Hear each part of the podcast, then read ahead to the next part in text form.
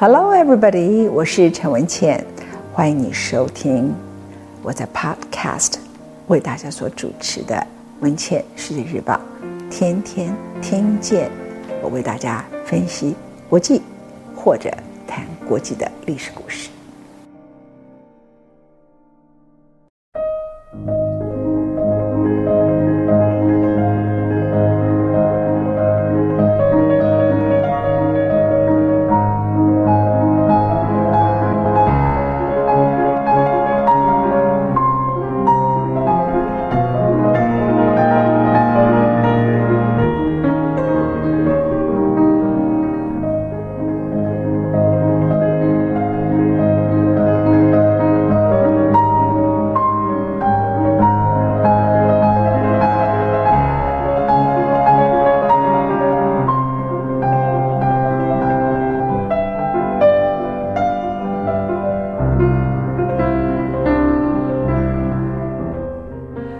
欢迎来到今天陈文茜为你所要叙述的故事——伊丽莎白一世女王。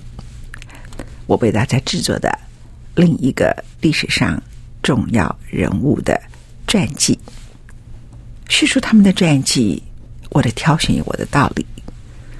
在上一个是路易十四，他是改变法国最重要的皇帝。那个时代是十七世纪，而整个十六世纪有一个改变英国的人，她是女性，英国的女皇伊丽莎白一世。她恐怕也是在英国历届皇帝里头，除了维多利亚女王之外最著名的女皇。她的父亲是亨利八世，光是讲她童年时期父亲对她的态度，你就可以理解。虽然英国的皇室女性拥有继承权，这件事情到日本现在都还是一个辩论的议题。英国皇室在十六世纪时候，女性就已经可以拥有继承权，而这个继承权呢，可以是他的直系的儿子、女儿，也可以是他的弟弟。所以，整个英国当时的历史里头，对皇位的篡夺，就充满了谋杀，因为你不死，我就不能继承。所以不是兄终弟及，是兄死弟及啊，就是大概都是这种情况，或是姐死妹及啊，兄死妹及，都是这种类型的非常多的彼此互相杀害、篡夺王位、叛变，这个大概是贯穿了整个伊丽莎白一世的一生。我用一句话来形容她出生的时候。当时一位英国的历史学家叫 John Knox，他说了一段话：如果古代人看到一位女性登上英国的王座，他们会判断全世界啊都被亚马逊女战士给充斥了。这句话里头就是充满了鄙夷。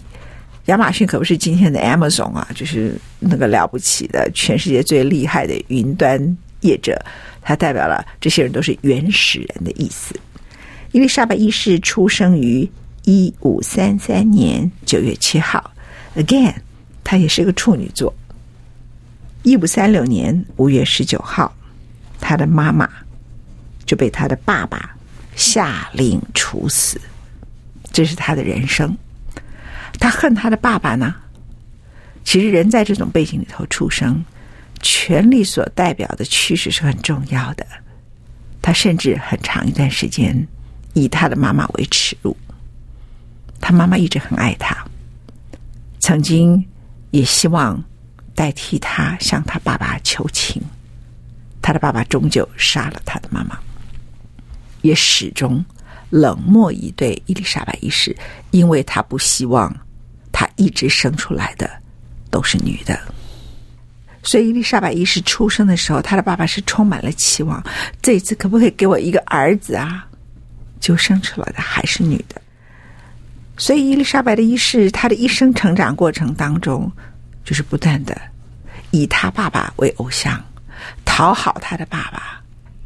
最终，在一场命运的转折当中，她从差一点被斩首，当上了英国的女王。当他最困难的时候，尤其面对西班牙无敌舰队挑战。当时西班牙是全欧洲最强的国家。他只说了一句话：“我是亨利八世的女儿。”所以他的妈妈在三岁的时候被杀死，被他爸爸斩首。他从来没有恨过他的父亲。他的表现就是这个母亲是没有办法给我权利的，而我要以他为耻辱。他的妈妈呢，被处死的过程，我为大家叙述一下。因为这条路程，伊丽莎白一世在她将近二十一岁的时候，也走了相同的路，就是被最后被关到了伦敦塔。我想伦敦塔现在很有名，那大家都知道说。呃，他在他的顶楼曾经被拿来监禁和处决政治犯、叛国者，也是刑场。它是威廉大帝于十一世纪的时候所建造的一座白色的堡垒，Tower of London。它的全名是 Tower of London。有些人因为我们中文翻伦敦塔就会念 London Tower，它其实全名叫 Tower of London。那 Tower of London 就是环绕这座堡垒修筑而成的一个巨大城堡。伦敦塔在从十一世纪到十五世纪到十六世纪，除了召开皇家聚会、收藏皇室珠宝，还拿来处决跟皇室有关的政治犯、叛国者以及刑场。伊丽莎白一世的妈妈。当时是英格兰的王后，全名叫 Anne Boleyn。她被处死的过程是这样：她站在游艇上，失神的凝注着缓缓流经两旁的泰晤士河。她没有办法注意一旁优美的泰晤士河两岸的田野风光，因为她知道她正将被送往伦敦塔囚禁。她不知道哪一天。他即将被处死。过去四百多年来，历届英王随心所欲的命令之下，伦敦塔既是珠宝，既是宴会，也是灰暗斩首的皇室城堡。在那里拘禁并且处死了无数所谓的皇室贵族的叛徒。有一首英格兰的老歌，描述伦敦塔的可怕。而且很特别的，经常处死的季节都是春天来到的月份。安妮王后也不例外。一五三六年五月二号，这位已经被摘除后冠的王后，她沿着一河，这是她一生最后一次的旅程了。她深知，一旦被送入坚实的城墙之后，她就不能再活着出来。她的丈夫亨利八世曾经爱过她，最后恨了她，她将以叛变的罪名被处死。亨利八世在那个时候，第一个他是英格兰的国王，但最重要的是英格兰的国教，这个是经过一番斗争的。亨利八世在年轻的时候，人们说他长得相当的英俊，仪表出众，体魄。很强健，擅长音乐，文采洋溢，积极投入赞助艺术的文化活动。到了老年，脾气非常暴躁，贪得无厌，而且人也变得肥硕臃肿。他一辈子总共有六次婚礼，而在安妮王后之前，他先有了凯撒琳皇后，他要离婚，可是罗马天主教廷。第一个，天主教不允许离婚；第二个，罗马天主教廷对于国王的婚姻有过问之权，所以他要经过罗马天主教廷的批准。我待会儿会告诉大家，宗教这里头新教就是我们后来所讲的基督教跟天主教廷之间的斗争，主导了整个英国当时的历史。而伊丽莎白一世如何意识到这件事情，从她妈妈到她个人。差一点被斩首，他的妈妈被处死，他最后要求宗教和解，因此创造了英国的盛世。刚才我们提到安妮皇后，在前往伦敦塔过程当中，人们所叙述的情况。这艘船几乎没有人说话，但基本上是一个华丽的游艇，因为怎么样都是载着一个王后。后来经过了国王亨利八世河边的行宫，安妮王后请求接待她的人说：“你让我再看我的女儿一眼。”对方同情他，真的就把船给停下来了。安妮就到了亨利八世的行宫，握着一五三三年他和亨利所生的女儿伊丽莎白一世的小手，然后他走向亨利八世，最后的渴求赦免，希望他至少看在伊丽莎白亲骨肉的份上。结果呢？历史记载，亨利八世第一个不瞧安妮一眼，第二个也不瞧伊丽莎白一眼。他讨厌伊丽莎白是一个女儿。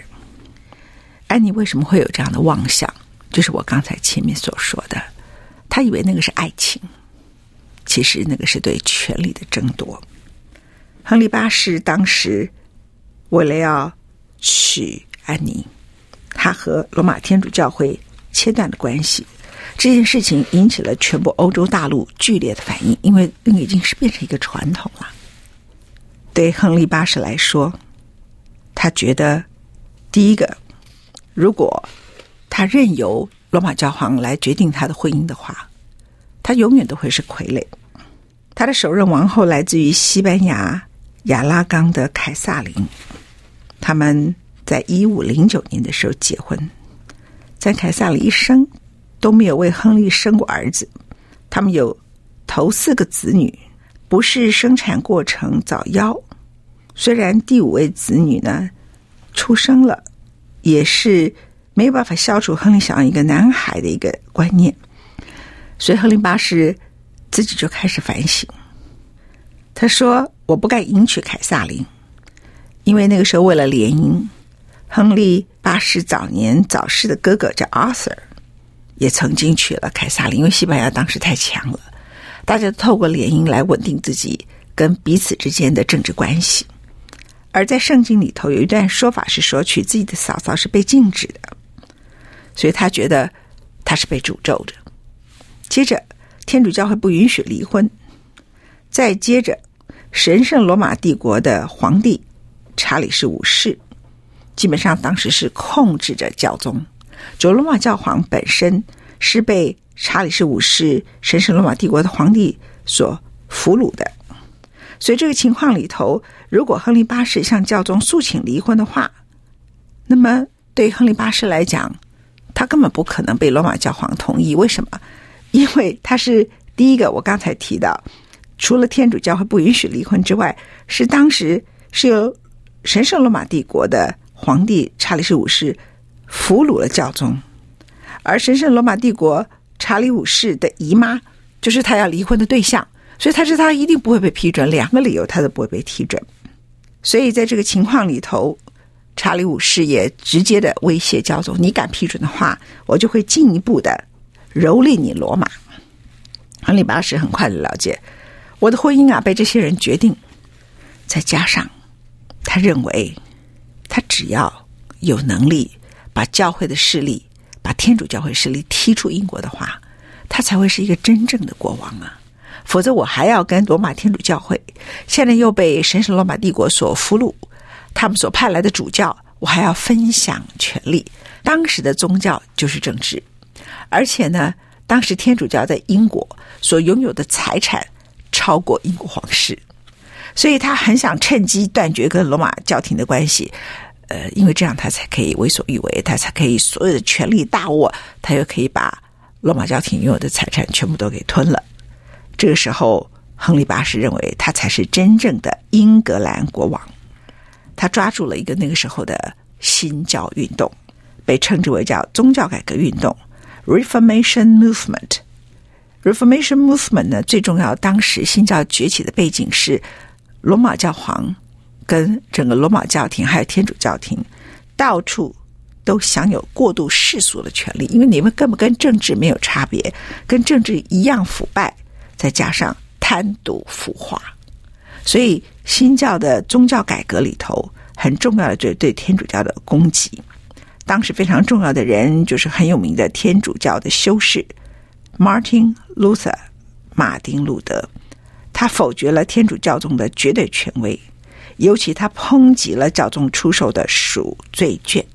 赎罪券就是凡是有世俗罪之人，你只要向罗马教廷认捐一笔钱，就可以保证你死了以后不会被审判下地狱。另外就是法国的神学家叫 John Calvin。Calvin 很重要，他是一个才华洋溢的作家和教师。他后来也在这一段时间，亨利八世很需要这种思想人物的时候，宣告我支持宗教改革运动，并且协助在瑞士日内瓦建立一个不仅在宗教的教育上，也在政治行动上反对天主教会的政府组织。亨利八世抓住了这样的一个整个欧洲的。新教宗教改革的气氛，刚好大家对呃天主教罗马教廷很不满意。这个时刻呢，他实际上就创造了一个新的君主形态。政治上他握有绝对权力，个人上他要离婚就离婚。接着，英国的所有的民间老百姓，他们的精神生活上最高的权威的信仰中心，不再是主教，而是这位国王。他说：“英国应该有自己的国教。”哎，这句话很得英国人的高兴。他说：“当我们没有自己的国教，而那个教廷又被神圣罗马帝国所控制，那神圣罗马帝国本身又跟西班牙、跟另外非常重要当时的欧曼帝国关系非常的深，所以呢，我们根本等于没有我们自己英国自己英格兰的国格。”哎。这个英国人越听就越对了，就同意他的看法，就英国从此就开始有了他的国教。那最重要的，我刚才说过，当时的天主教廷，他们的修道院跟教会所拥有的庞大财富比英国皇室还要多，他就趁机没收了，于是就有充裕了他的国库啊。那这个时刻呢，亨利八世就离婚成功了。那离婚成功的时候呢，他娶的第一个女人就是。安妮王后，所以安妮王后就以为说，我们曾经有过一个轰轰烈烈的爱情，她不知道这个男人要的是轰轰烈烈的权利。这常是女人跟男人在很多问题里头非常不同的出发点，所以她以为说，国王会赦免她。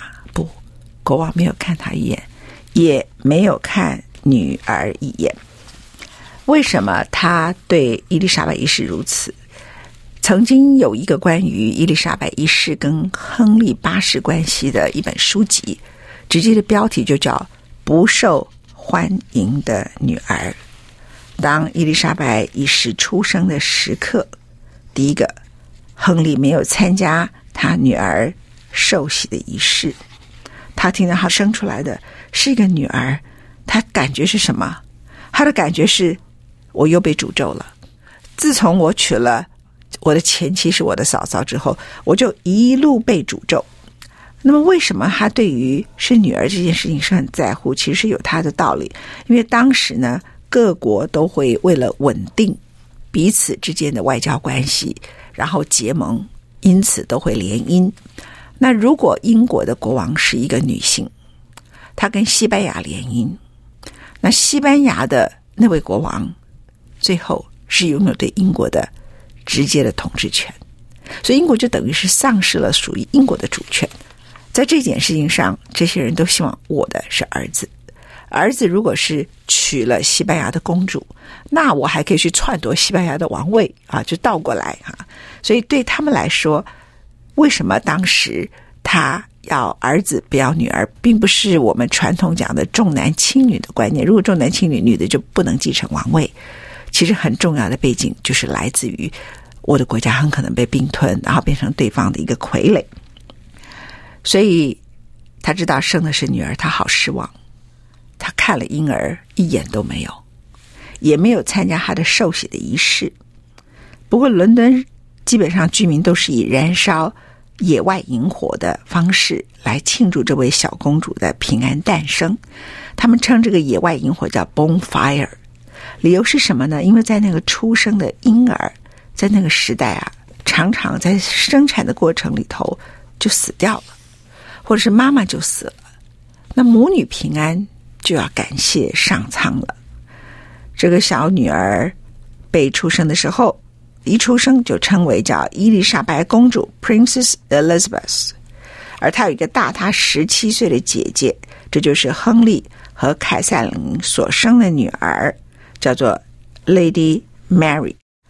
但是伊丽莎白一世一出生才不到一年多，皇帝国王亨利八世就和皇后安妮之间已经有了摩擦，理由就是因为安妮一直没有能够再生一个儿子，亨利逐渐的不耐烦了。接着安妮又怀孕了，结果产下来的是死胎。这个时刻，亨利就很清楚的认为，他真的是被诅咒了。而且他没有自己心里认为，他还对外宣称，他说过去所以他会离婚的原因，他有种种的错误，都是因为被安妮这个女人的巫术所蛊惑。而现在他已经是英格兰的国王，也是英国国教的教会之首。现在他将毫无困难的宣布，他和安妮的婚姻归于无效。然后他为了使大家都认为这件事情是太合理了，就在伊丽莎白一世才三岁的时候，他说，他根据调查，有五位情夫，安妮的情夫被他逮到。五月十七号，他先把这五位情夫男子都被斩首。其实这五个男子都是他的政敌，贵族里头的政敌。然后安妮的死刑在五月十九号才举行。那这个是一个细节。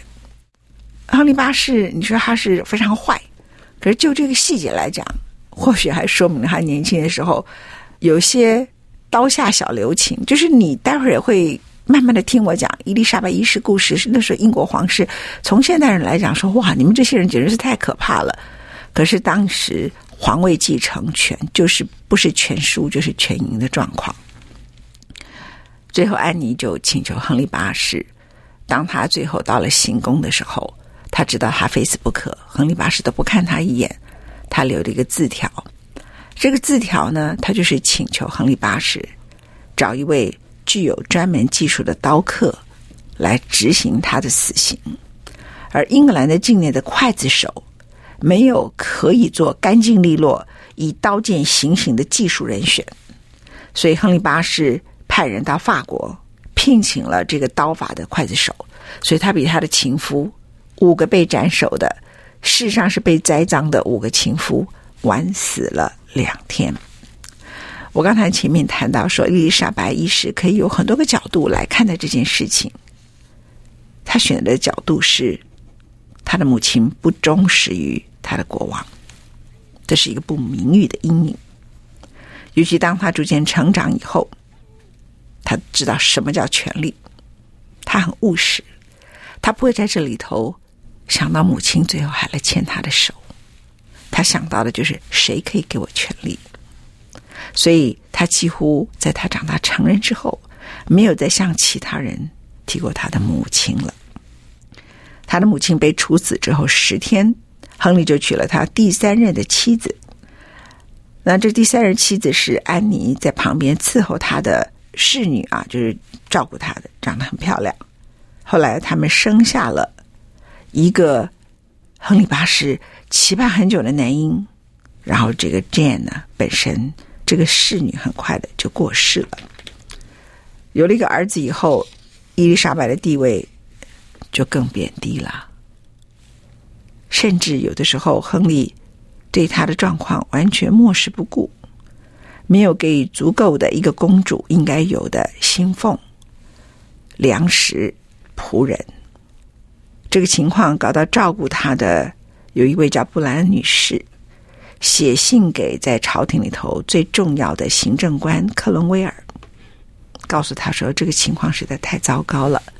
有一天，这个女孩她还是皇位里头可能第三个继承人，你们不能这样养大她。这个时刻，伊丽莎白寝居的规模才扩大，符合一个公主应该拥有的程度，而给她一个这样的符合公主应该拥有的寝室的，是照顾她的保姆，是国家的行政大臣，不是她的爸爸。她四岁大左右开始接受正式的教育，天资非常聪颖。后来伊丽莎白最终变成了女王，所以我们都叫伊丽莎白一世。现在英国女王叫伊丽莎白二世。那她总共在位四十四年，开启了英国后来被称之为叫 Elizabethan Age 伊丽莎白时代。它是英国历史上最富创造力跟光彩夺目的时期，包括啊人们说 Shakespeare 英国的剧作，英国的很多重要的文化都是从那个时代所诞生出来的。他曾经说过一句话：“我这一生疑问太多了，对我而言。”我根本找不到我所有面临危险的理由。他后来人生面临了太多危险，除了国王对他的漠视之外，他差点被姐姐处死。他姐姐没有处死他。他到中年的时候，最爱他的男人以及他最爱的男人结合了别人对他叛变。他也很了解他爸爸生前。所以不愿意由他来继承，而希望是男子继承的原因，因为这样英国很可能就变成西班牙或者是其他国家的俘虏。他终生没有结婚，所以他最著名一句话在电影里头你们看到的，我是不知道历史上是不是真的有一句话：我决定把我自己嫁给了英国。英国人那么崇拜他，就是他这个决定。他不要结婚，没有生小孩。他这个决定呢，最重要的就是让英国在他的任内变成一个拥有自己的教会，是国教，拥有自己的国格。那到今天为止，英国都对他们的国家是不是拥有非常完整的国家格局这件事情很在乎，所以才会有脱欧。然后一半的人觉得脱欧简直是疯了，一半的人觉得脱欧是绝对是正确的，这样英国才叫做英国。其实从伊丽莎白诞生十六世纪的时刻，这个问题就在英国人的血液里头，对他们而言是最重要的大事。他们如此怀念伊丽莎白一世，一个是他后来人生成长过程当中所带来的宗教和解。接着是老天帮他忙，打败了西班牙的无敌战舰，然后最终是因为他终生都没有结婚，保护了一个完整的英国。这是我们今天伊丽莎白一世的第一讲。